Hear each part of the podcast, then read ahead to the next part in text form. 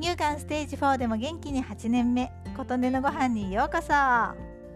先日スーパーの農家さん持ち込みコーナーでマクワウリを見つけました。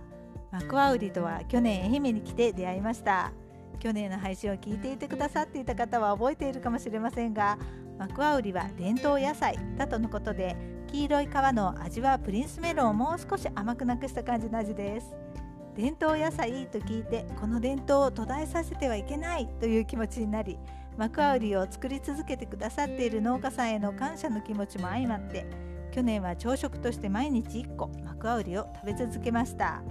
私一人が食べ続けたところで大した戦力にはならないとは思いますがまあ気持ちが大事ですから小さい力が集まって大きな力になるんだという壮大な思いを抱きつつなんと44日間以上も毎日マクワウリを食べ続けました。何でもハマるとハマってしまう人です。品種改良されていない分素朴な味で個体によっても味が違います。野菜という味のもの果物という味のものとそれぞれ違うので毎朝今日のマクワウリはどんな味かなと思う楽しみもありました。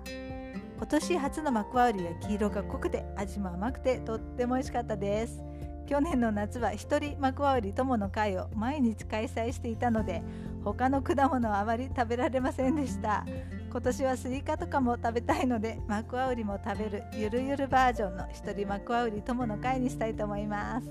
ということで今回は今年もマクワウリ友の会やりますよ。ゆるゆるバージョンだけどねというお話でした。あなたの元気を祈っています。琴音のありがとうが届きますように。